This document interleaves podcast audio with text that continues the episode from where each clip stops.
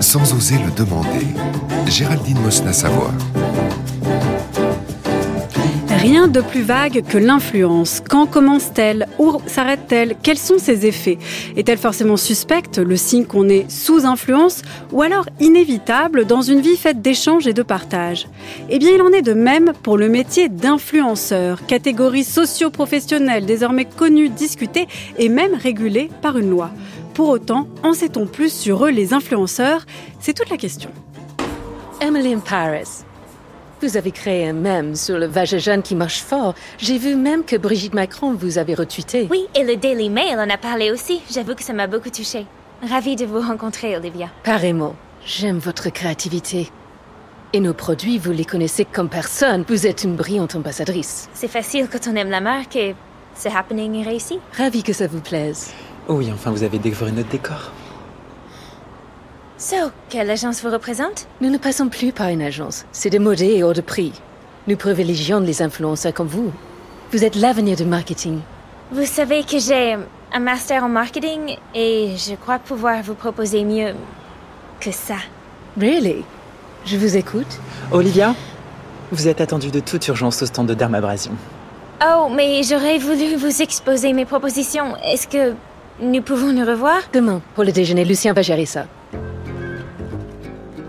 Bonjour Sébastien Lapiotti. Bonjour. Vous êtes maître de conférences en sciences de l'information et de la communication au CELSA Sorbonne Université. J'avais eu le plaisir de vous recevoir il y a quelques semaines, quelques mois, euh, sur le thème, la question pourquoi prendre des photos au musée? Et aujourd'hui, vous nous parlez des influenceurs, des influenceuses.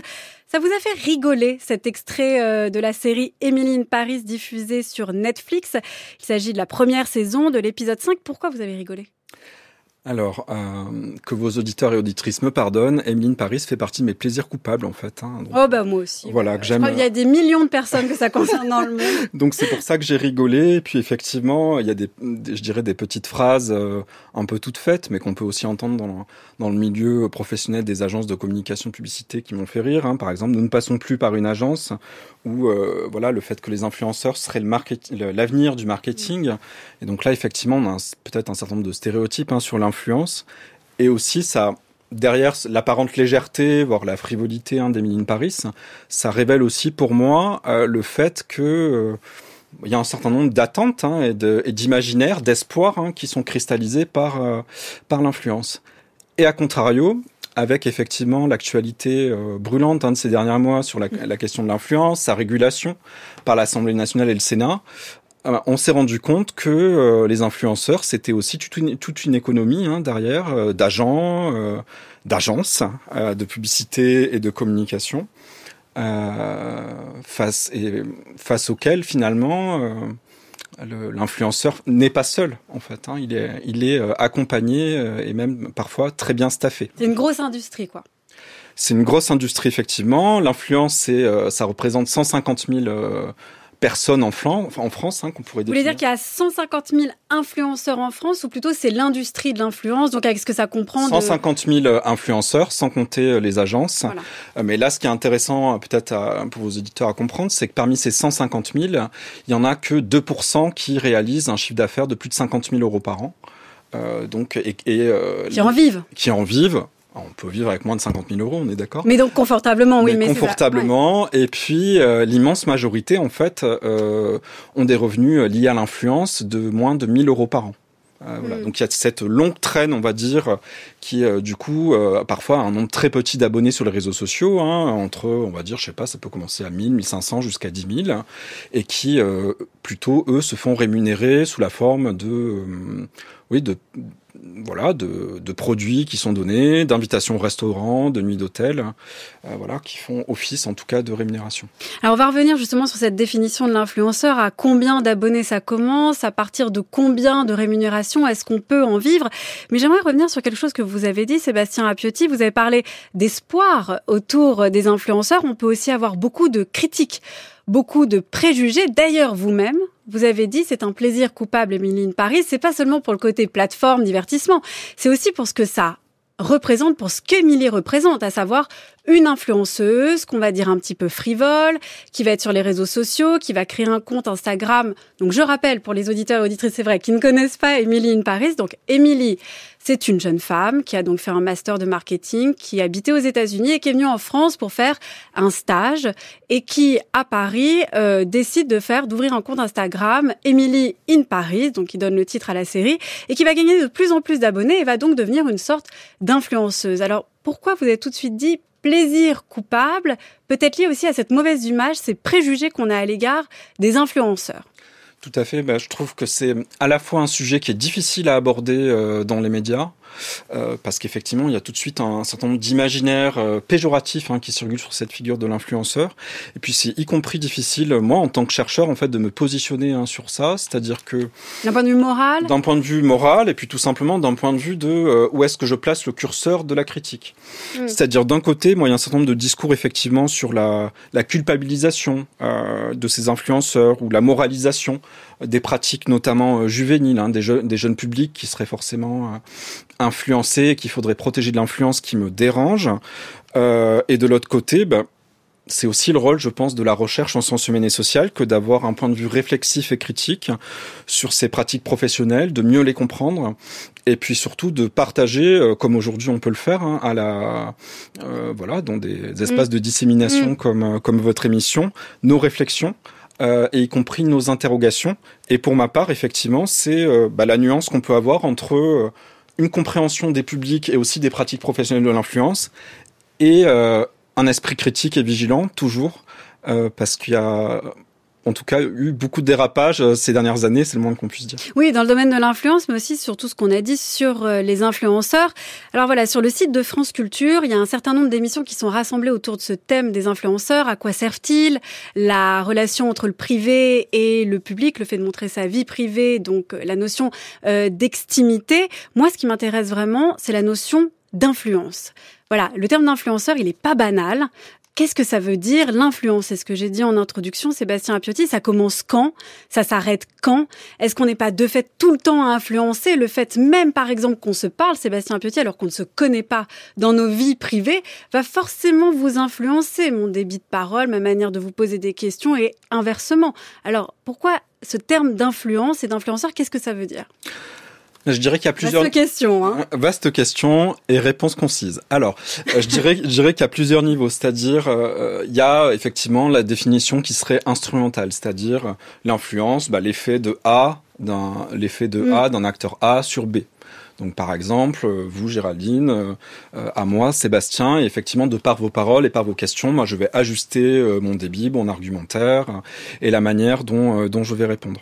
On peut penser aussi à toutes les formes de marketing qui fonctionnent par bouche à oreille, c'est-à-dire le fait que nos proches euh, nous influencent en fait dans leur mode de consommation. Le fait, euh, tiens, je suis allé voir euh, tel ou tel film la semaine dernière, c'était génial. Ou au contraire, j'ai détesté. Donc, ça, c'est pas A B, c'est plus détourné? C'est plus détourné. Puis parfois A et B, ça peut être aussi de groupe, de groupe à groupe ou de bouche à mm. oreille, hein, effectivement, comme je l'ai dit. Et puis le deuxième, le deuxième aspect, c'est qu'en fait, ce qu'on appelle l'influence, en réalité, c'est un ensemble vraiment polymorphe et pluriel de pratiques professionnelles. Alors, euh, l'influence, bah, on le connaît par exemple sous euh, le terme de lobbying. Euh, effectivement, on va avoir certains lobbies, que ce soit à l'Assemblée nationale ou à la Commission européenne, qui vont plutôt essayer de peser sur, d'orienter hein, les politiques, les politiques publiques. L'influence, ça va aussi être utilisé dans la diplomatie. On va pouvoir parler de diplomatie d'influence, avec par exemple le, rôle, hein, ce que font, ce que peuvent faire les les ambassades, euh, les ambassades et les consulats euh, à l'étranger, mm. hein, ou ce qu'on peut appeler par exemple euh, comme étant le soft power. Hein. Mm. Le fait d'avoir effectivement une, le rayonnement par exemple d'une politique culturelle comme celle de, que peut avoir la France est une forme aussi d'influence qui peut être utilisée à l'étranger. Quand par exemple, je sais pas, il y a des partenariats entre la France et les Émirats arabes unis qui donnent naissance au Louvre Abu Dhabi. C'est une forme de diplomatie d'influence. Et puis après, il y a effectivement cette question des influenceurs. Et là, à ce niveau-là, il y a, euh, je dirais, plusieurs niveaux de définition. Mhm. Alors, euh, il y a effectivement des définitions qui peuvent être données par la loi, notamment la loi de la porte Vogetta qui vient d'être euh, votée. On pourra. Ouais, qui, qui a donc été adoptée le 1er juin dernier, donc c'était jeudi dernier. Tout à fait. Et là, ce qui, est, ce qui est intéressant, en tout cas, juste pour l'anecdote pour cette loi, Mhm. c'est que ça a été une loi transpartisane qui a été votée à l'unanimité du Sénat et de l'Assemblée nationale. C'est-à-dire que tout le monde était d'accord pour dire qu'il fallait réguler Tout le métier d'influenceur. Dans un contexte où effectivement de polarisation Mm. hein, extrême, euh, que ça soit euh, les retraites ou euh, voilà d'autres sujets euh, beaucoup plus explosifs, sur l'influence, il y a eu en tout cas un consensus trans, tran- transpartisan euh, qui est suffisamment rare pour être souligné. Mais avant même effectivement euh, cette définition, par la loi, il y a la définition de la profession. Mhm. Hein, par exemple, l'ARPP, qui est l'autorité de régulation des professionnels de la publicité, définit l'influenceur comme étant un individu qui crée du contenu, qui exprime un point de vue dans un domaine spécifique et selon un style qui lui est propre, avec ce que l'on appelle des engagements réciproques. Euh, Des engagements réciproques, c'est-à-dire du coup euh, que euh, l'influence en fait fait l'objet d'une transaction, hein, que ça soit une contrepartie en nature ou l'objet d'un paiement. Et autre marqueur aussi de l'influence, euh, le fait de promouvoir un produit ou un, ou un service de manière coordonnée avec une marque ou ses représentants. Mhm. Et euh, ce qu'on remarque dans la loi, c'est que c'est ce point-là spécifiquement, le fait d'informer le consommateur sur le fait que c'est une action concertée. Hein, c'est pas juste moi, par exemple, Sébastien Piotti, qui décide de euh, dire, bah voilà, qu'est-ce que je porte aujourd'hui alors que je n'ai aucun rapport avec la marque. Hein, c'est le fait de rendre visible, en fait, ce partenariat, euh, de le rendre compréhensible et d'informer le consommateur sur la nature euh, commerciale du partenariat. Donc ça veut dire que si je lance une chaîne YouTube demain et que je dis que je porte une robe de telle ou telle marque, là, je ne serai pas considérée comme une influenceuse. En tout Parce cas, qu'il n'y a pas une rémunération euh, de ma part, de la part de la marque euh, ou de la part de mes abonnés, par exemple. Alors, aux yeux de la loi, non. Euh, mais effectivement, vos, vos abonnés pourront par exemple vous dire que euh, ils ont beaucoup aimé euh, voilà euh, votre le style que vous avez porté, robe, euh, ouais. voilà votre robe, Mhm. et qu'effectivement ils vous demanderont peut-être même la référence et iront l'acheter en magasin ou en ligne. Euh, sur ces cas-là, effectivement, de suis-je un influenceur ou pas, c'est vrai que, euh, par exemple, le ministère de l'économie a mis en place donc ce mois-ci un guide de bonne pratique hein, de, pour les influenceurs et les créateurs de Pour contenu. savoir ceux qui seraient influenceurs sans le savoir. par exemple. Exactement, euh, avec effectivement le premier item, c'est alors une question qui peut paraître euh, euh, vraiment débile, à savoir suis-je un influenceur? Mais C'est vrai? Donc c'est Il une y a vraie, vraiment cette question? une vraie question philosophique, mais qui effectivement répond à un besoin réel, Mm. qui est que si euh, donc il y a une partie des erreurs ou des dérapages dont on va parler sont volontaires, il y a, je dirais une immense majorité euh, qui en fait sont le fruit d'un manque de formation, Mm. d'un manque aussi peut-être d'acculturation au texte euh, juridique, au code de la consommation, à ce qui va finalement encadrer le secteur publicitaire, au fait au fait de juste comprendre que quand on est influenceur, ben on est peut-être euh, on se transforme aussi en média et donc si on se transforme en média, on est aussi soumis comme un média à une, réglementa- tra- une réglementation très stricte Mm. qui concerne la publicité. Et je veux dire, si on autorise, euh, si on autorise effectivement des erreurs dites de bonne foi quand on déclare nos impôts, par exemple, Mhm. pourquoi on ne l'autoriserait pas aux influenceurs? C'est-à-dire, ok, une erreur ou deux de bonne foi, euh, là voilà, euh, il y a le guide de bonne pratique, référez-vous-y. Par contre, c'est effectivement s'il y a une multiplication ou une, un aspect quantitatif en termes d'arnaque euh, ou autre qui est important, où là effectivement ça peut poser problème et aller effectivement jusqu'à qualifier ces pratiques de pratiques commerciales euh, abusives ou trompeuses. Ouais, je pense qu'il y a trois dimensions peut-être qu'il faut euh, distinguer, Sébastien Apiotti, dans cette question de l'influence et des influenceurs. C'est d'une part, vous l'avez dit, en fait, le problème que ça a soulevé vis-à-vis euh, de la loi, en fait, autour de l'escroquerie. S'il y a une loi qui a été faite sur les influenceurs, c'est parce qu'il fallait réguler un domaine, un secteur économique où il y avait des abus. On pourra peut-être revenir sur la polémique entre le rappeur Booba et Magali Berda, qui était entrepreneuse et qui avait donc un- une entreprise de d'influenceurs, c'est ça, Sean Evans. Il y a la deuxième chose aussi des préjugés qu'on a autour de la publicité, de la communication même, et on pourrait dire aussi de la télé-réalité, parce qu'en fait, il s'agit souvent en fait de personnes issues de la télé-réalité qui ont déjà de l'influence. Et enfin, et donc ça c'est la problématique qui m'a intéressée et que je, dont- sur laquelle je vous ai posé cette question, Sébastien Apiotti, c'est la notion d'influence. Voilà, pourquoi on valorise Il y a quand même ce paradoxe de pourquoi on valorise autant l'influence? Pourquoi il y a autant d'influenceurs? Pourquoi c'est quelque chose qui nous fascine, qui nous passionne? Et en même temps, pourquoi c'est quelque chose qu'on trouve tout de suite suspect? Pourquoi derrière ce terme d'influence, il y a quand même l'idée que on soit orienté, qu'on soit sous influence, qu'on soit euh, même désorienté par quelqu'un en fait, presque sous le joug, la domination d'un influenceur. Oui, alors euh, sur la première question, effectivement, sur euh, les dérives, bon, juste pour alors, soit rappeler, soit, soit informer les auditeurs, c'est quand même des choses assez graves, hein, c'est-à-dire ça va de la, la, promotion de produits financiers frauduleux. Mmh. Donc là, vous revenez sur la polémique. Oui, tout à fait, la, polémique Bouddha, euh, pardon, Bouba Berda en 2000, euh, voilà, qui a eu lieu entre 2021 et aujourd'hui, on va dire. Donc effectivement, ça peut être des conseils de trading trompeurs pour investir dans des plateformes mmh. liées à des crypto-monnaies, de la promotion de fausses promotions au CPF, hein, le euh, compte professionnel de formation, ce qu'on a appelé aussi le dropshipping. Hein, c'est-à-dire effectivement le fait que l'intermédiaire se fasse revendeur de produits souvent fabriqués à bas coût, euh, mais comme étant présentés de, produits euh, de qualité. Euh, donc du coup des arnaques, effectivement des produits qui ne sont qui ne sont pas réglementairement conformes à ce qu'on attend dans l'Union européenne. Et puis effectivement d'autres scandales qui sont liés au, choix de certains influenceurs de résider à Dubaï euh, et donc de, de faire du, ce qu'on appelle du séparatisme fiscal, hein, c'est-à-dire de ne pas payer leurs impôts en France alors que leur activité et leurs audiences sont en France.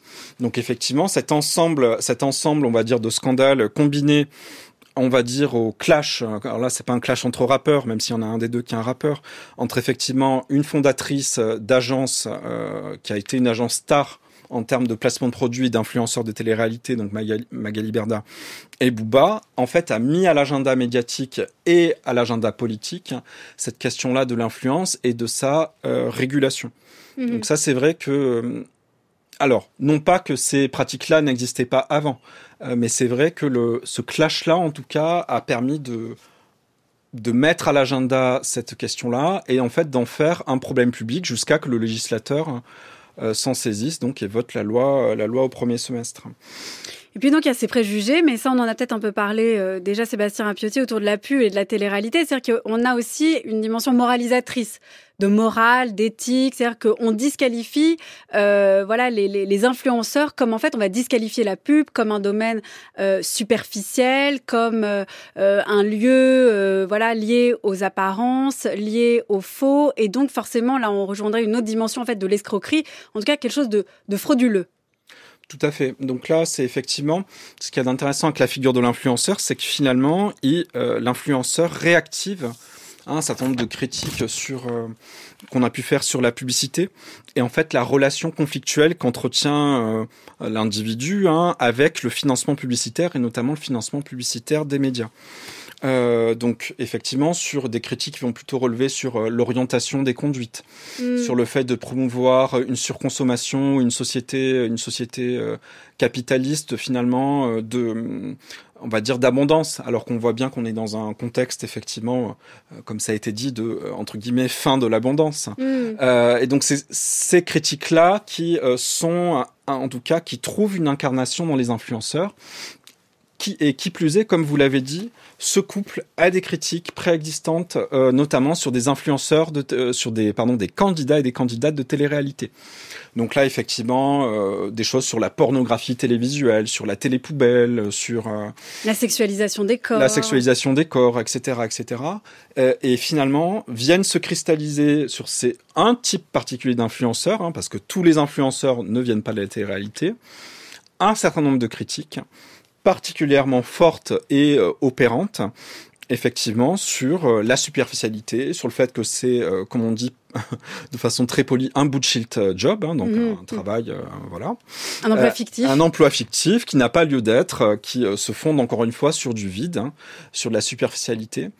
Euh, alors que quand on creuse un peu, c'est vrai que quand même, on va dire l'immense majorité euh, des influenceurs et des créateurs de contenu, c'est quand même une somme de talents, c'est-à-dire animer des communautés en ligne, avoir des compétences euh, photographiques dans le montage vidéo, avoir des compétences aussi entrepreneuriales, donc c'est-à-dire monter un monter un projet de A à Z, être en relation avec les marques. Voilà. Et donc, ça nécessite quand même, alors, soit d'être très bien accompagné, soit de monter en compétences, mais en tout cas, ça nécessite de se professionnaliser et ça nécessite quand même, alors comme Emily Paris, d'avoir un, un, minima parfois fait des études dans ce secteur-là. Et très souvent, ce qu'on remarque dans les trajectoires professionnelles d'influenceurs, c'est qu'ils ont une autre casquette à côté. Mm. Hein, ils sont. euh, Ils ont d'abord commencé Voilà, euh, qu'il est prêt- en un fait, blog, euh, quelques photos, et ça a pris un blog, euh, voilà, ce genre de choses. Ou alors pour les influenceurs, peut-être qu'ils commencent un poil plus tard hein, qu'à l'adolescence, par exemple, Mhm. ou euh, on va dire à l'âge jeune adulte. Il peut y avoir déjà une carrière ou des compétences qui les prédestinent, enfin prédestinés, qui leur tout qui les amène euh, voilà Mhm. vers euh, donc ça peut être effectivement le fait d'avoir d'être euh, dans la direction artistique de contenu Mais c'est pas un métier, par exemple, on peut choisir de devenir euh, directeur marketing, euh, voilà, en faisant des études, en faisant un master 2, comme le dit Émilie Paris.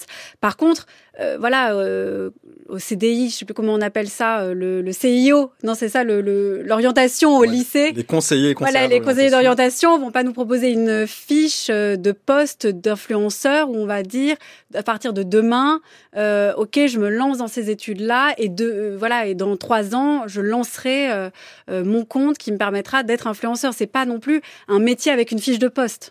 et pourtant euh, il y a certaines euh, écoles privées qui par exemple vous proposent une formation pour devenir influenceur mais là je cherche effectivement euh, l'aiguille dans la botte de foin mais sinon on est d'accord qu'il n'y a pas de fiche au CDI pour devenir influenceur pour autant, Mm. quand on interroge les adolescents, et je pense par exemple à une enquête que j'ai fait en Haute-Savoie l'année dernière sur justement euh, l'éducation aux médias et à l'information euh, Mm. chez les adolescents de Haute-Savoie, on remarque à quel point le l'influenceur, l'influence est euh, a une aura quand même importante auprès de ces jeunes adolescents, donc collégiens. Euh, et effectivement, quand on leur, on leur a posé la question, qu'est-ce que vous voulez, vous voulez euh, voilà, faire plus tard comme métier? Bon, euh, si- on a eu des influenceurs et des influenceuses. Euh, Mm. voilà, donc c'est vrai que ça, ça pose question aussi dans la dans les imaginaires, on va dire, de, Mm. des métiers désirables de la part de voilà de, des adolescents. On revient à cette question donc de, de l'imaginaire. Ça veut dire que l'influenceur a une influence. Vous avez employé le terme d'aura, Sébastien Apiotti. Euh, on va poursuivre évidemment euh, l'émission avec d'autres euh, voilà d'autres archives, mais avant ça, j'aimerais quand même qu'on revienne sur cette notion d'influence. Quelle différence vous feriez entre l'influence, la suggestion, le conseil, la prescription, euh, la critique euh, et la création, ou par exemple aussi la question de voilà, donner son opinion et donc des leaders d'opinion. Alors, euh, c'est vrai que du coup, c'est peut-être des familles de métiers assez proches, hein, Mm. entre effectivement euh, être prescripteur, être critique, euh, et puis après être influenceur et créateur de contenu. La seule différence, c'est qu'effectivement, dans l'acception moderne qu'on va faire de l'influenceur, c'est des choses qui sont très liées, d'une part aux réseaux sociaux numériques, et d'autre part, effectivement, à un certain nombre de, de qualités ou de compétences que les utilisateurs de plateformes ont pu acquérir euh, euh, sur ces plateformes-là au, au- au fur et à mesure des années. Donc, par exemple, le fait de se mettre en scène. Euh, par exemple, le On fait- reconnaît un influenceur à ça. on peut reconnaître un influenceur effectivement à sa capacité à maîtriser en tout cas les codes de la plateforme à laquelle il s'adresse.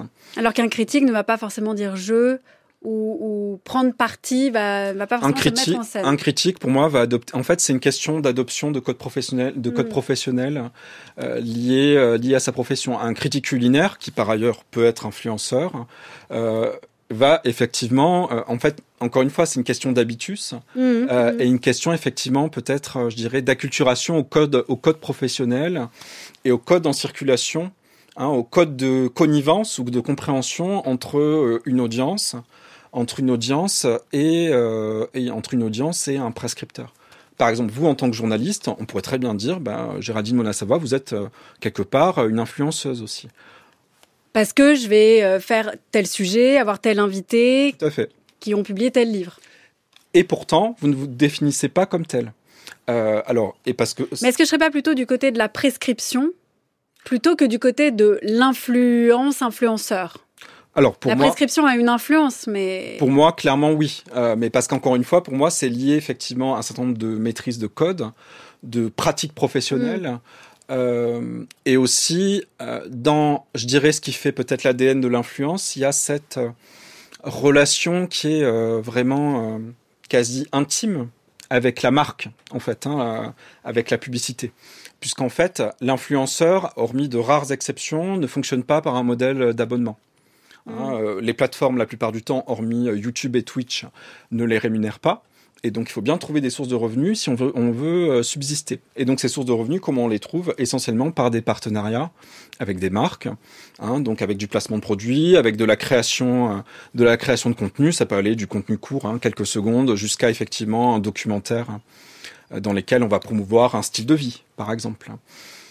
Et donc, c'est plutôt, je dirais, à ce niveau-là qu'effectivement va se faire la différence entre prescription et influence. Mhm.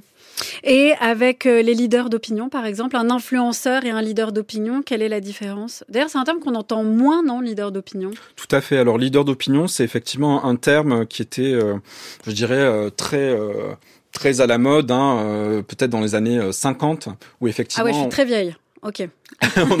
mais qui a été réactualisé par la suite, je vous rassure. Euh, Moi, j'aurais dit années 80-90, ça on peut penser aux séries politiques. Tout à fait. Mm. Et en fait, euh, ce qui a été montré euh, par un certain nombre de, de chercheurs, c'est que le leader d'opinion se fait l'intermédiaire ou le tiers médiateur entre euh, les médias et un certain nombre de communautés. Mm. Euh, et d'ailleurs, ce qui a, c'est, ça me fait plaisir hein, que vous, vous, parliez de leader d'opinion, puisque le premier cours que je donne aux étudiants, donc au CELSA, quand je leur parle d'influence et d'influenceurs, c'est effectivement euh, leur mettre côte à côte euh, mm. un certain nombre de définitions liées aux influenceurs et la manière dont les leaders d'opinion donc par exemple, je sais pas, le, manager, votre N plus 1 de votre entreprise, mm. mais ça peut être aussi euh, votre oncle ou votre tante euh, qui peut avoir des discours gênants à Noël ou aux mm. anniversaires. Ça peut être aussi une forme de leader euh, d'opinion. Effectivement, comme je l'ai dit tout à l'heure, juste ce qui va bah, changer. alors à ce moment-là, ma petite sœur peut être influenceuse votre petite sœur peut être influenceuse, on va dire stricto sensu au sein de votre. On voilà, c'est-à-dire qu'il faut faire. On a une distinction entre le privé et le public qui peut s'opérer. Sauf que leader d'opinion, c'est moins opérant cette distinction-là, en fait euh, C'est pas que c'est, je dirais que c'est pas que c'est moins euh, opérant, mais c'est euh, sans doute encore une fois sur la question des termes, la manière dont on nomme les mm. choses, c'est lié encore une fois à des modèles de pensée. Et ces modèles de pensée ensuite deviennent opérants, par exemple, dans la sphère professionnelle de la communication et du marketing. Et donc, par exemple, si on prend l'exemple du marketing, c'est vrai qu'avant, on était beaucoup sur, dans les années 2000-2010, sur le, ce qu'on appelle le marketing conversationnel sur le fait que le marketing allait se baser, par exemple, sur lié aux réseaux sociaux, lié aux commentaires, mmh. lié à la prise de parole du consommateur sur euh, les réseaux sociaux, l'adresse directe de la marque au consommateur par euh, les réseaux sociaux. Et euh, aujourd'hui, effectivement, on, on, bascule effectivement vers un certain nombre de d'espoir dans le marketing d'influence. On va voir jusqu'à quand ça va durer. Où effectivement, ce qu'il y a de très paradoxal, c'est que ce marketing d'influence euh, réactive un certain nombre de manières anciennes de penser la relation entre euh, hmm. les agents de la publicité, hein, ceux qui, bah, les agences par exemple, euh, on va dire toute la chaîne de valeur de la publicité, et les influenceurs. Ça veut dire que les influenceurs qu'on croyait beaucoup, enfin, qu'on voit comme des gens ordinaires en fait, qui vont promouvoir des produits, des créations qui vont créer des contenus, sont finalement en train de réactiver des schémas assez anciens euh, du marketing, c'est-à-dire non pas du marketing conversationnel comme vous l'avez dit, où il y a une forme d'égalité, de partage sur les réseaux, mais en fait vont réactiver presque des schémas de euh, vendeurs à acheteurs et, et, et peut-être des schémas aussi de domination. Tout à fait. Euh, je prends un exemple concret qui, je pense, parlera mhm. euh, à, vos auditeurs. C'est le, le, cas de la réclame. Alors on a en tête euh, effectivement ce format publicitaire assez euh, frontal. Hein, Donc la réclame c'est la pub télé. La pub télé ou même la pub radio hein, pour. ah oui. Hmm. On va pas citer de marque aujourd'hui, hein, mais effectivement où on vous fait la promotion pour tel produit, on hmm, vous dit hmm. moins 25% aujourd'hui sur la gariguette jusqu'à samedi, voilà, ce genre de choses. et effectivement, on retrouve chez les influenceurs et les influenceuses cette forme, euh, alors qu'effectivement ils utilisent des plateformes contemporaines avec effectivement euh, parfois une débauche, on va dire, de moyens technologiques, cette forme directe de réclame face mmh. caméra, euh, cette forme de publicité, ce qu'on appelle le testimonial, hein, c'est-à-dire bon ben voilà, euh, ma crème de jour, euh, ma crème de nuit, regardez, c'est bien, c'est pas bien, et puis après avec ce qu'on appelle l'appel à l'achat, hein, donc par exemple le code promo hein, qui permet voilà 10%, 20%, 30%, avec finalement une réactivation de modèles anciens, de formats publicitaires anciens comme celui de la mmh. réclame. Euh, avec, euh, avec effectivement cette fois-ci hybridé hein, à des choses plus contemporaines. Donc le fait de passer par des influenceurs, le fait que l'adresse au consommateur ne se fasse plus sur les médias dits conventionnels, hein, donc la publicité, les radios, les journaux, mais aussi de plus en plus via le web et les réseaux sociaux. Si tu veux, faisons un rêve, montant sur deux par trois, tu m'emmènes, je t'enlève, l'oiseau chante dans les bois, je suis ton maître et ta proie, partons, c'est la fin du jour, mon cheval sera la voix, ton cheval sera l'amour.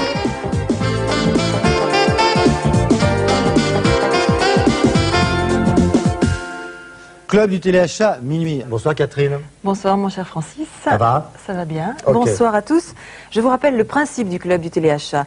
Vous pouvez commander de votre fauteuil des produits originaux, des produits de qualité et d'un excellent rapport qualité-prix. Ça c'est juste, puisque moi je vais démarrer justement par un magnétoscope d'un rapport qualité-prix absolument exceptionnel.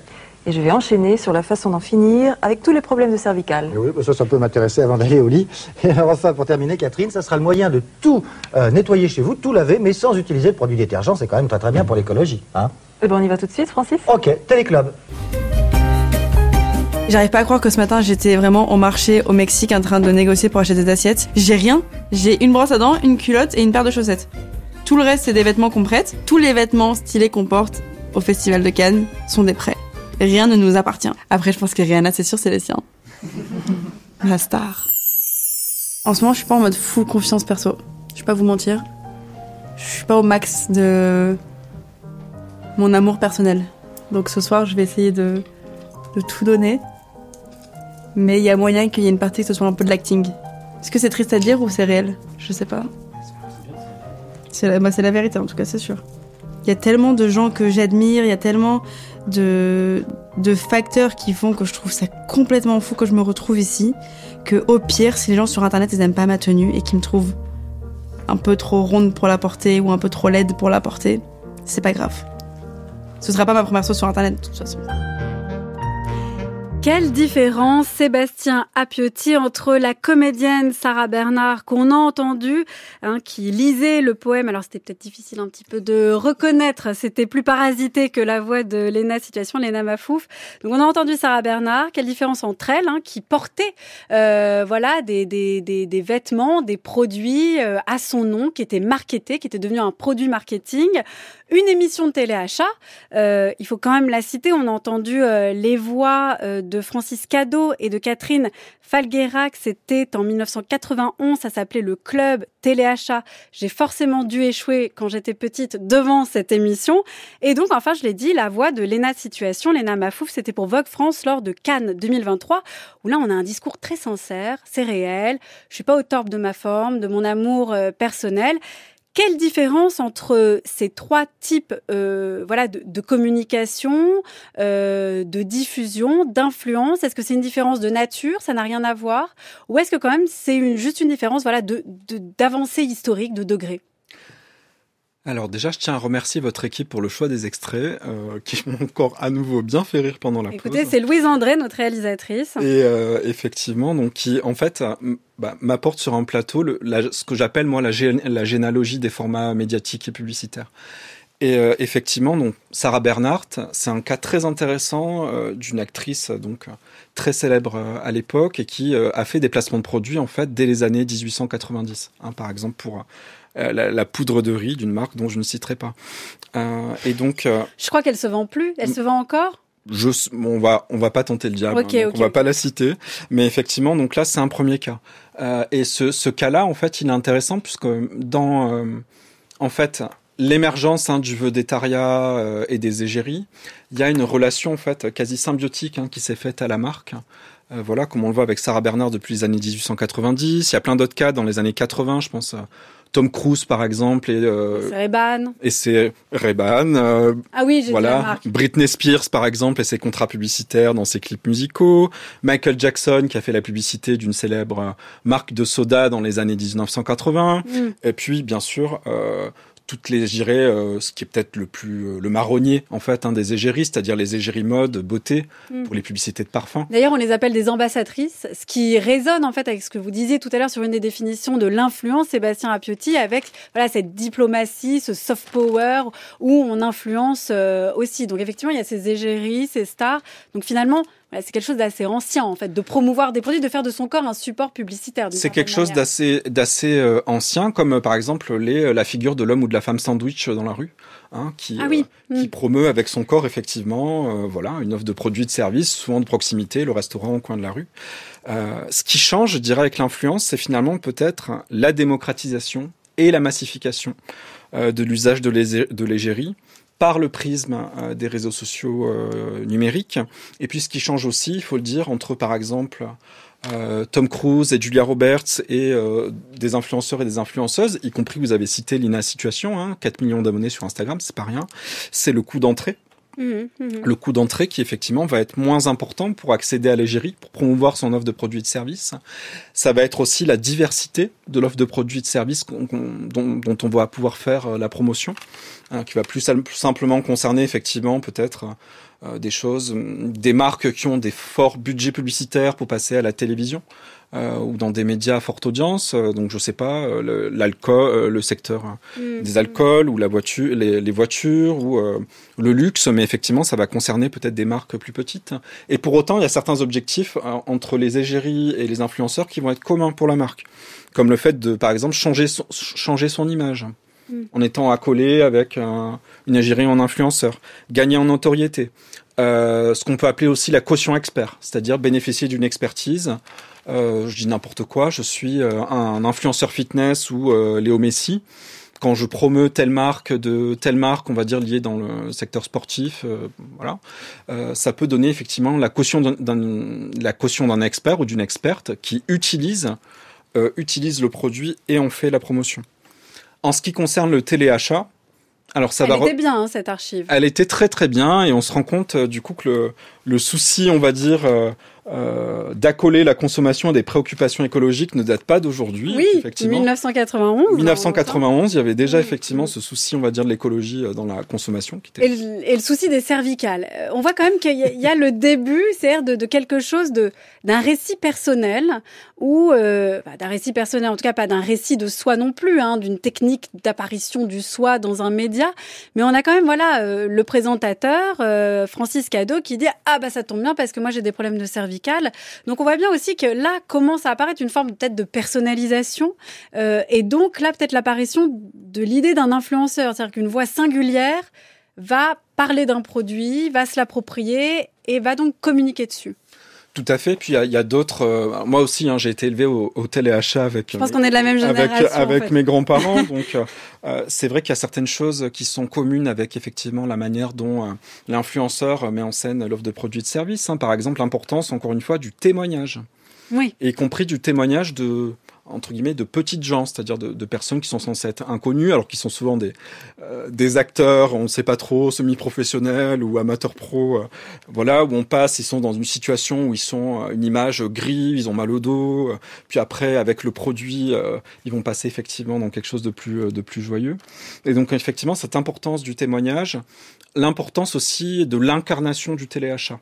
Hein, qui va être mmh. lié effectivement à une, une voix vedette, ça a notamment été le cas pour, euh, je pense notamment, euh, voilà, au téléachat TF1 hein, pendant pendant. À Marie-Ange Nardi, je crois. Euh, euh, il aussi, semble, hein. ouais, il me semble aussi, à vérifier. mais effectivement, cette importance-là, et puis d'un argumentaire qui va s'adapter à, à, sa cible, en fait, hein, parce que c'est pas n'importe qui qui regarde le téléachat. Ça nous a fait sourire, par exemple, tous les deux, rappeler euh, nos grands-parents respectifs. Oui. Et donc, c'est aussi cette forme-là d'adresse. comme je le disais tout à l'heure, c'est l'influence, qu'est-ce qui varie, euh, on va dire, hein, cette forme d'adresse au consommateur euh, d'une forme, c'est aussi une question de code, une, une, une forme d'adresse au consommateur. Et euh, en tout cas, par les influenceurs, les marques aussi espèrent accrocher hein, un certain nombre de, de, consommateurs, par exemple des, consommateurs plus jeunes, qui, a priori, pour certains d'entre eux, consomment moins les médias, comme la télévision ou la radio, et sont a priori peu pour certains d'entre eux, peu sensibles au téléachat. Et puis il y a aussi la dimension, on l'a entendu dans le téléachat, de l'expérimentation. C'est-à-dire que euh, voilà, il y a la voix singulière, j'ai mal au cervical, il y a j'ai des convictions écologiques, enfin je suis préoccupée par euh, par l'écologie, puis à l'expérimentation parce que moi j'ai quand même le souvenir et d'ailleurs c'est ce qui constitue les beaucoup de la part des bêtisiers qui sont diffusés en fin d'année, euh, voilà des expériences complètement catastrophiques, euh, voilà de, de, d'essais, euh, voilà de tels produits ou de tel objet euh, dans dans une maison, et ce qui nous amène en fait d'une certaine manière à Léna Mafouf qui va euh, voilà influenceuse très connue en France voilà très respectée très très reconnue euh, qui va en fait aller jusqu'à partager non pas l'expérimentation d'un produit mais quand même bah, de la robe du fait de la mettre et donc d'une expérimentation de soi. Donc là, il y a quand même un récit de soi qui émerge euh, et où là, on va, on pousse encore plus loin le curseur de la personnalisation. Bah, le cas de Lena Mafouf, il est effectivement intéressant puisque, euh, alors déjà, il y a un fait d'actualité puisqu'elle parle de cette fameuse robe.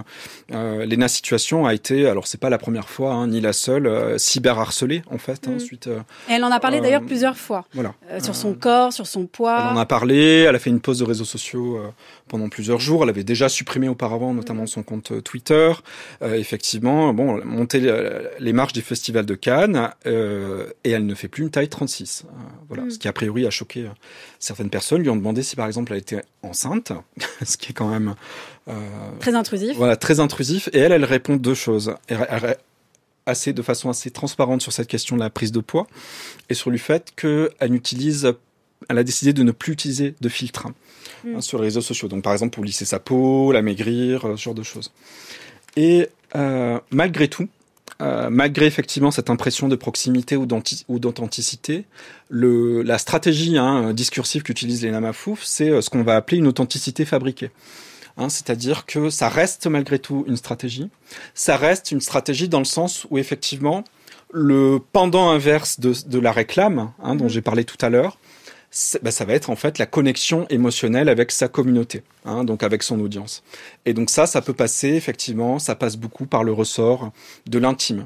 Euh, suivre l'influenceur euh, tout au long de sa journée, hein, euh, le suivre dans, dans son intimité, le, le suivre aussi dans ses moments de doute, euh, le suivre vraiment avec une impression de proximité. Euh, Il y a certains influenceurs d'ailleurs qui s'en plaignent hein, en disant que parfois ils rencontrent leurs abonnés dans la rue, qui les prennent pour des amis, euh, alors que c'est c'est pas le cas. Mais sauf que en fait, je dirais c'est le revers de la le, le revers de cette stratégie, Mm. qui est que effectivement quand on mise sur euh, euh, effectivement un, une sorte de cheval de Troie qui est paré, on va dire, euh, aux couleurs de l'authenticité, de la proximité, de la compréhension, de l'empathie, euh, qui sont encore une fois euh, mises en avant par certains influenceurs et influenceuses. Le revers de la médaille, c'est qu'effectivement, la communauté a envie d'y croire et elle y croit.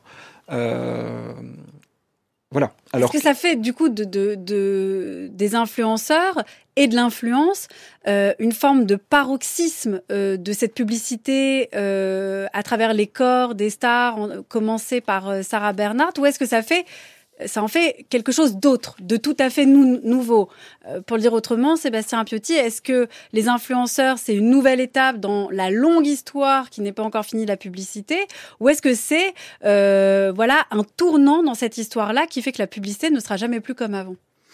Euh, pour moi, c'est plutôt la première option. Euh, C'est-à-dire que c'est une continuité d'un mouvement de fond qu'on a observé euh, ces dernières années, notamment, je pense aux, aux travaux de Valérie, euh, Patrin-Leclerc, hein, qui est enseignante-chercheuse comme moi au CELSA, et qui, elle, parle de publicitarisation des médias. C'est-à-dire, elle s'intéresse finalement à la manière dont la ligne éditoriale d'un média est transformée par la nécessité de ce média à être financé. Et donc, comme je l'ai dit tout à l'heure, il est très rare, sauf les gros influenceurs comme Lena Situation, Squeezie, qui ont désormais leurs propres entreprises, leurs propres marques, que les euh, d'avoir des revenus suffisants euh, et de, en fait de s'en sortir sans les marques. Et donc nécessairement, ah bah, il va y avoir deux, euh, deux, on va dire, pendant à concilier. D'une part, effectivement, le fait de miser sur cette, pro- cette authenticité euh, calculée, et d'autre part, le fait de ménager dans sa ligne éditoriale, qui de facto est, est le quotidien de l'influenceur et sa vie, des moments propices, des moments propices à la publicité.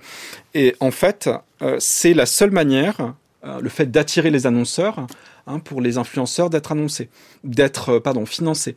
Et donc en ça, effectivement, pour moi, ça s'inscrit dans la longue histoire de la publicité et de ce, de ce double mouvement, en fait, de la relation, euh, on va dire, tumultueuse entre médias et publicité, c'est-à-dire d'une part, pour les médias, euh, la nécessité d'être financés, dans un dans un, un système où certains médias ont par ailleurs du mal à être financés, Mhm. y compris par la publicité, et euh, de l'autre, effectivement, un mouvement de certaines marques qui, face à la défiance des consommateurs face à la publicité, elle est bien réelle, hein, euh, ont cherché à camoufler l'aspect publicitaire de leur publicité. Ce qui les rend d'ailleurs un peu trompeuses.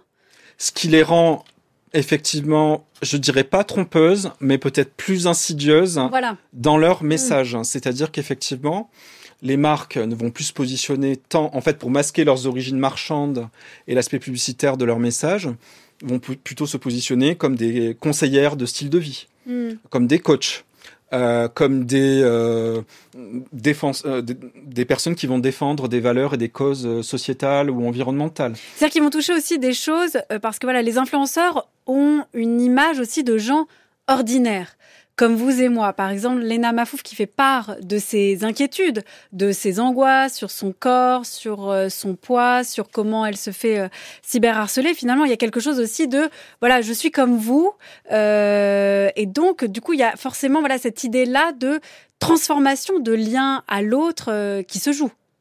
Il y a, il y a cette transformation-là, et puis dans le lien, et encore une fois, d'un point de vue économique, Mm. euh, l'intérêt des médias et des agences, hein, finalement, euh, qui travaillent avec, euh, avec les marques, c'est comment on fait pour continuer à, à vendre dans un système qui, malgré tout ce qu'on peut dire ou critiquer, reste un système éminemment consumériste.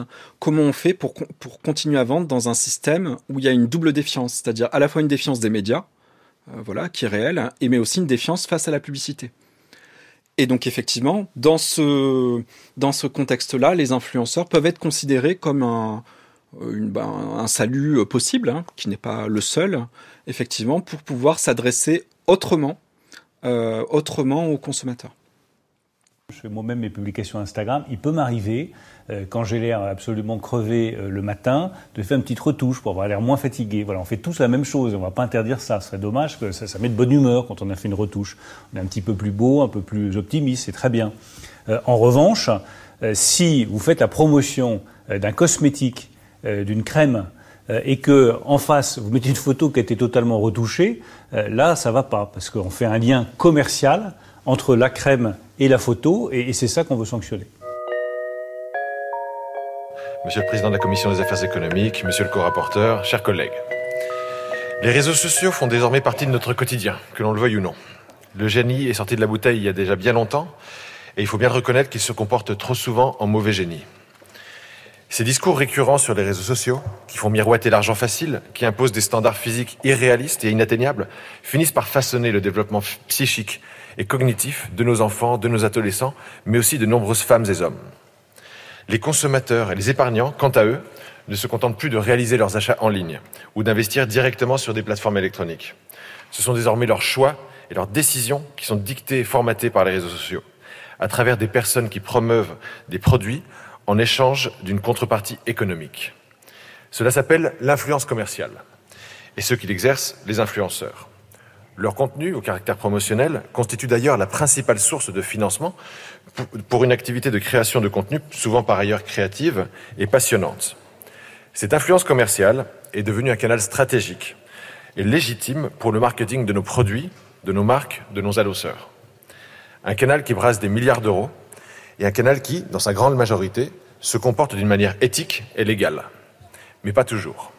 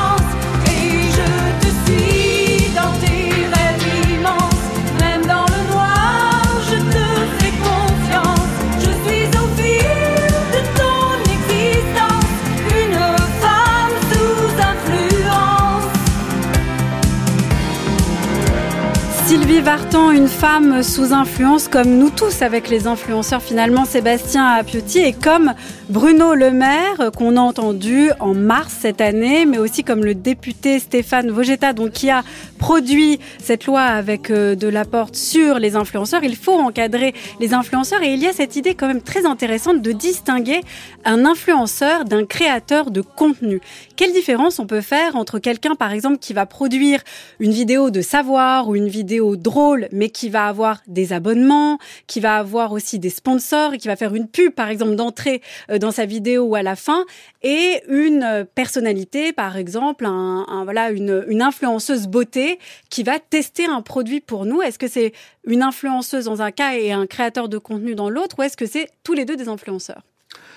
Ben, En fait, euh, moi, je refuse cette distinction-là parce que je trouve qu'elle, euh, elle, euh, elle est clivante, en fait. Elle, reproduit presque une logique de distinction. Elle reproduit une, logique de distinction et une logique de classe. C'est-à-dire, c'est comme si en fait, d'un côté, il y aurait euh, les mauvais influenceurs dont il faudrait euh, appurger, euh, on va dire, les, les mauvaises pratiques, et de l'autre côté, les bons créateurs de contenu, euh, les créateurs de contenu, comme le dit le député Stéphane Vogetta, passionnés et créatifs. Donc moi, moi, cette distinction-là, elle me paraît, euh, elle me paraît problématique parce qu'elle elle simplifie en fait la complexité euh, du problème public qui est réel et dont les députés se sont saisis euh, à raison. Ce qui est très intéressant aussi, ça c'est une étude, l'étude de l'agence Reach qui le montre en 2021, c'est que les deux tiers des individus qui pratiquent de l'influence préfèrent qu'on les appelle créateurs de contenu plutôt qu'influen- plutôt qu'influenceurs. Donc comme quoi même eux euh, méprisent en fait ce terme, c'est ça? Méprise ce terme parce qu'en fait, encore une fois, c'est une question de connotation et d'imaginaire Mm. péjoratif. Mm. Donc face à ça, euh, bah, c'est finalement une opération assez classique hein, dans le langage. On va décaler légèrement, euh, décaler légèrement le métier avec des pratiques pourtant professionnelles qui sont similaires pour valoriser effectivement une expertise et se légitimer professionnellement. Et même plus loin que les créateurs de contenu, j'en ai parlé tout à l'heure, très souvent en fait, euh, les créateurs de contenu vont vouloir euh, être appelés autrement, en, en accolant effectivement à euh, ce qu'ils font à des, à des pratiques professionnelles légitimes. Donc ils sont architectes, ils sont photographes, ils sont vidéastes, euh, ils sont Oui, c'est directeurs vrai qu'il y a beaucoup de vidéastes. ils sont graphistes, Oui. mais en aucun cas ils ne sont influenceurs. Ou alors ils vont dire par exemple youtubeur. Ou effectivement, ils vont s'accoler à une plateforme, mais même ça, je trouve que c'est euh, je que c'est euh, peut-être un peu en perte, en perte de vue, notamment Mm. du fait que maintenant un influenceur ou un créateur de contenu va être sur plusieurs plateformes. Avec, euh, Je suis vraiment vieille, hein, entre leader d'opinion et youtubeur, euh, je suis vraiment euh, ringarde, mais quand même, il y a quand même une différence entre regarder par exemple une vidéo euh, de Squeezie euh, où on va rire pendant euh, 20 minutes et où va pas être question de, de produits ni rien, euh, et euh, de regarder un influenceur euh, beauté qui va tester euh, une huile solaire par exemple ou euh, un shampoing ou un démêlant. C'est-à-dire que là, il y a vraiment le côté téléachat d'un côté, alors que de l'autre côté, il y a du divertissement. Euh, voilà, est-ce que c'est vraiment, est-ce que même cette distinction, elle est trop clivante, elle reconduit une logique de classe et de distinction Est-ce que finalement, elle est quand même pas opérante à un certain degré de création ou de créativité?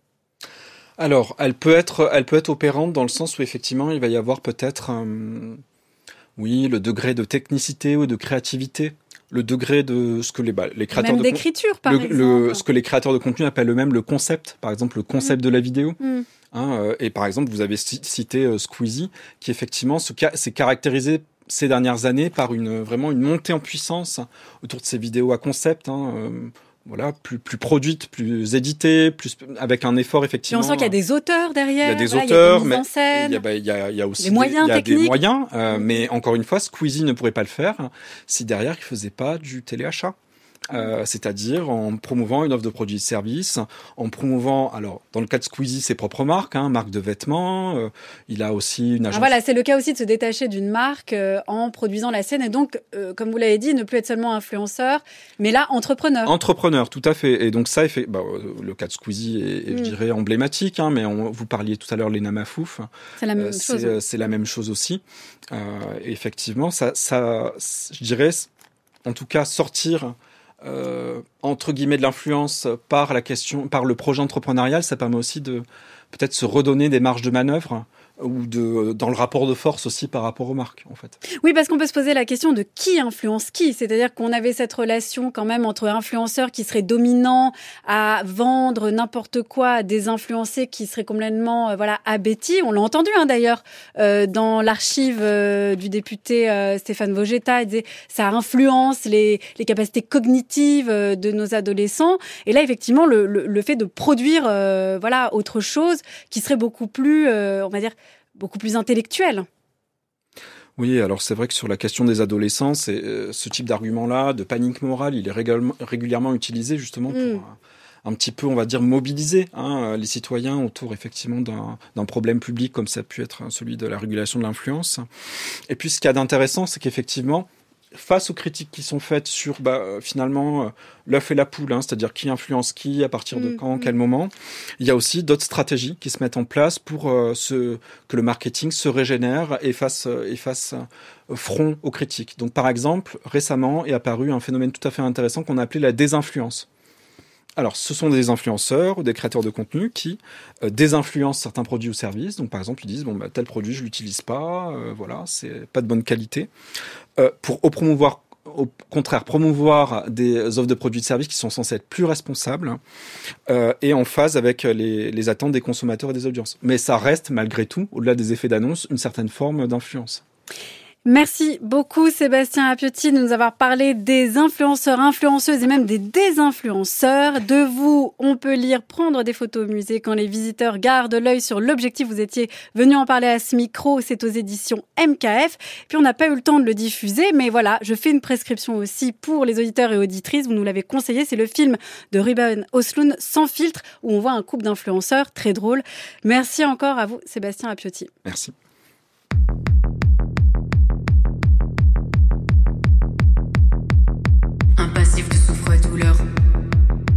Ni de ta faute ni de la leur.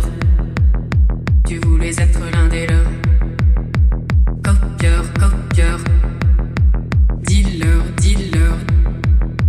Killer, killer. Montre-leur, montre-leur. Que t'es brisé de champion vainqueur. Baratineur, bluffeur, trimeur. Tu n'es juste qu'un pipoteur. Mytho, lâcheur, tricheur, stalker. 10 joueurs, 10 joueurs.